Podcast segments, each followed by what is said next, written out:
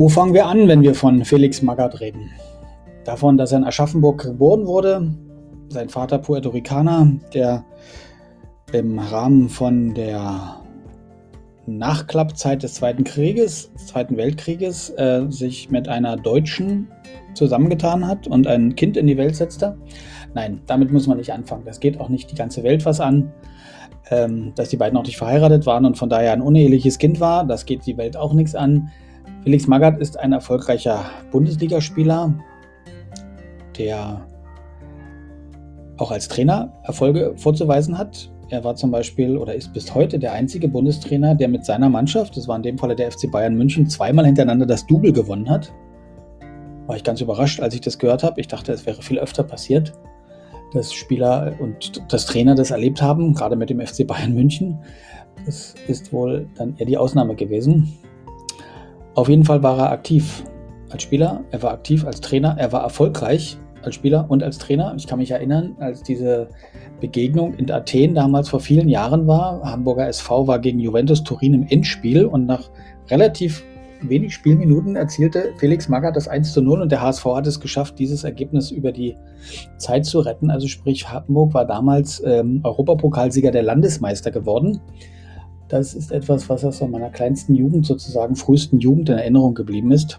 Später dann, wie gesagt, die Trainerstationen Schalke, Wolfsburg, Stuttgart, Bayern, München sind die bekanntesten gewesen.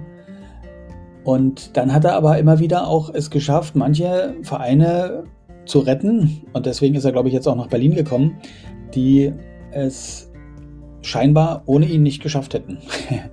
also da, wo er als Feuerwehrmann gerufen wurde, hat er manche Erfolge erzielt, aber nicht überall Erfolge erzielt. Also mit manchen dieser Mannschaften hat er es nicht geschafft, dann in der Klasse zu bleiben oder aufzusteigen sondern er wurde dann auch entlassen, weil er eben nicht das gebracht hat, was man von ihm erwartet hatte. Was erwartet man von ihm in Berlin? Man erwartet, dass es acht Spieltage vor Ende der Saison 21-22 er das Wunder vollbringt und die Hertana von dem 17. Platz mindestens auf Platz 16 in die Relegation oder am besten noch auf Platz 15 befördert. Ob das klappt? Hm. Ich glaube, seine Zeit ist vorbei als erfolgreicher Trainer. Ich glaube, seine Zeit hat es gehabt. Auch die letzten Stationen, irgendwann war da Fulham dran, jetzt war China dran. Die machen deutlich, man hat vielleicht so dieses besondere Händchen in einer besonderen Lebensphase, aber dass es sein kann, dass dann vielleicht auch die weiteren Phasen nicht mehr alles mit sich bringen, was man vielleicht als frühere Erfolge immer so verzeichnet hat. Ich muss gerade an Krasimir Balakow denken. Der wollte dann ja auch irgendwann Trainer sein und ging dann irgendwann nach Kaiserslautern. Da wurde er so geholt, um Kaiserslautern vor dem Abstieg zu bewahren, als die auch noch in der ersten Bundesliga gespielt haben. Das sind natürlich große Namen, aber sie müssen passen. Jetzt gibt es einen neuen großen Namen bei Hertha BSC, das ist der Name Freddy Bobic. Seit einigen Monaten, seit dieser Saison ist er verantwortlich und er hat vieles verändert und er hat auch bei den Trainern Positionen was verändert. Er lag aber auch falsch. Also im Moment hat er noch die Aura, dass man ihm verzeiht, dass der Typhoon Korkut es nicht geschafft hat, diese Mannschaft ähm, sehr erfolgreich zu machen. Und das, obwohl Berlin ja so viel Geld zur Verfügung hatte für diesen neuen Kader, wie jetzt viele andere Mannschaften nicht, die in der Bundesliga sind. Lars Windhorst, der Unternehmer, hat dort viel Geld reingepumpt und er wird dieses Geld auch wieder als Investor zurückhaben wollen. Das heißt, Bobic muss liefern. Und ob der Bobic jetzt aber zusammen mit dem Felix Magath liefert, ist fraglich. Ich glaube, die sind unterschiedlich unterwegs. Bobic ist jetzt der Chef von Magath und der Magath, hm, der hat eigentlich an den verschiedenen Stationen, wo er war, immer wieder deutlich gemacht, am liebsten ist er der Chef. Und zwar von allem. Also, dass er am liebsten der Sportvorstand ist, der Trainer ist und auch noch der Sportdirektor ist. Und das hat nicht immer gut funktioniert. Gerade bei Schalke zum Beispiel hat es gar nicht richtig funktioniert. Da ist er deswegen auch nicht so lange geblieben. Und bei Bayern hat er auch nur eine gewisse Zeit gehabt und konnte sich das nicht auf Dauer leisten, in dieser Art vorzugehen. Ob er das jetzt in Berlin richtig umsetzen kann, ob der Bobic das mag, das ist eine gute Frage. Ob das funktioniert, da wird einem wieder deutlich, dieses Zusammenspiel bei der Eintracht Frankfurt, ähm, das hat eine Weile lang gut funktioniert äh, mit dem Adi Hütter und dem Freddy Bobic und diesem teilweise Wundersturm, den sie da hatten, wo sie auch nach Europa gestürmt sind. Und sie sind ja auch weiterhin jetzt im internationalen Geschäft aktiv, obwohl Bobic und Twitter nicht mehr da sind. Also es lag nicht nur an diesen beiden Leuten, sondern auch an der Mannschaft. Und die Mannschaft, das ist das Problem in Berlin, muss man ehrlich sagen. Also da wurden für etliche Millionen Spieler geholt, die aber irgendwo nie so richtig zu einer Mannschaft oder einem Team wurden. Und das ist die große Herausforderung. Wie kann es sein, dass eine Mannschaft, die also vom Papier her so gut besetzt ist, von der Substanz her so viel offen lässt? Fast nicht zu glauben. Aber es ist so. Da ist zu wenig Teamgeist, zu wenig Erfrischendes dabei. Und ich komme aus Berlin. Eigentlich müsste ich sagen, Mensch, toll, die Hertha spielt. Aber ich habe mir die Hertha-Spiele also nicht so gerne angeschaut, weil auch wenn ich die Leute kenne, die Mannschaft kenne, aber das, was sie da auf dem Platz bieten, ist nicht überragend. Das ist eher so untere Mittelklasse. Also von daher stehen sie auch nicht zu Unrecht da unten, weil das, was sie auf den Platz bringen als Mannschaft, ist nicht gut. Woran liegt das?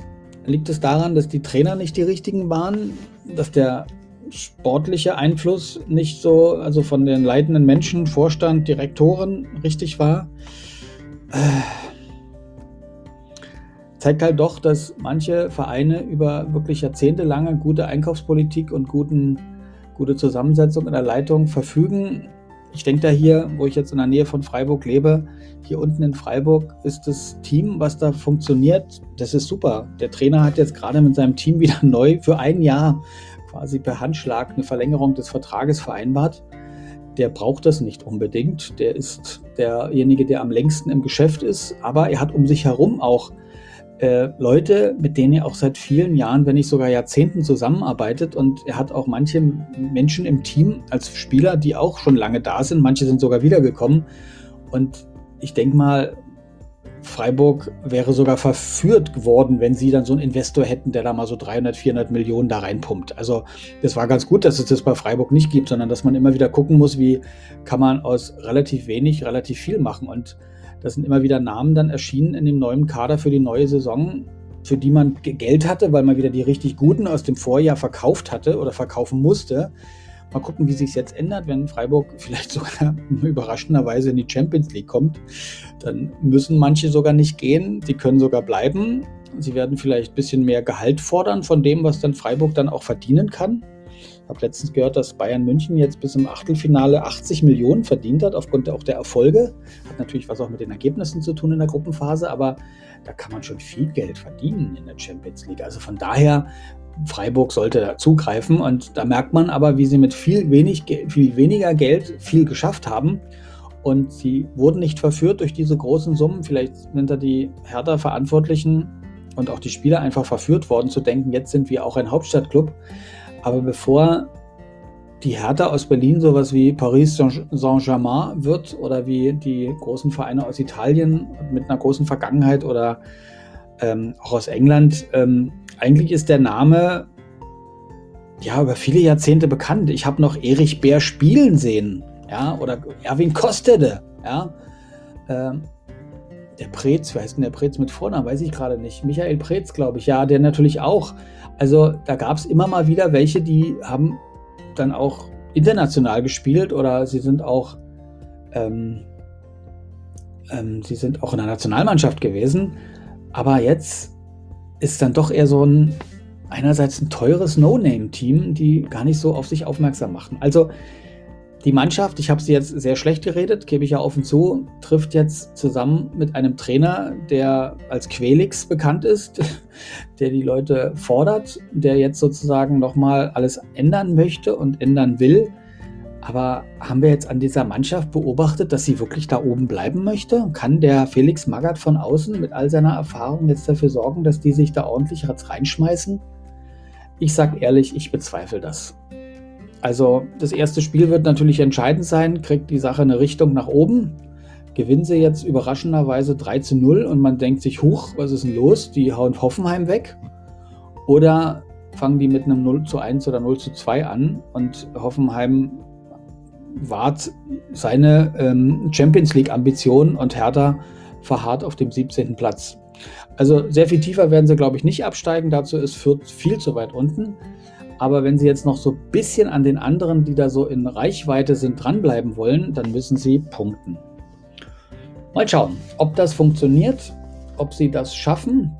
Ich habe meine Zweifel, dass diese Portion oder diese Zusammensetzung jetzt die beste ist, aber ich muss ehrlich sagen, ich möchte auch nicht nach Haut von Freddy Bobic stecken, denn, tja, wie soll man sagen, hat er etwas falsch gemacht mit dieser Wahl? Was hätte er richtiger machen können? Hätte es jemand anders gegeben, der hätte kommen können? Paul Dardai hatte man ja schon reaktiviert, aber wieder in die Wüste geschickt, als die Ergebnisse halt nicht stimmen. Der kommt jetzt nicht mehr zurück. Der ist dem Verein verbunden und wird immer wieder bei den anderen Mannschaften jetzt auch aktiv sein von Hertha, den U23 oder sonst welchen Teams, aber der kommt nicht mehr auf diese Position. Und daher war es schon richtig, irgendjemand zu holen, der vielleicht vom Namen her für eine gewisse Imposanz sorgt. Aber ob die Spieler da mitziehen, da müsste wohl eine Menge passieren. Also, soweit mal Gedanken dazu. Hier auch bei mehr als Fußball. Mal schauen, was wir erleben werden jetzt am kommenden Spieltag.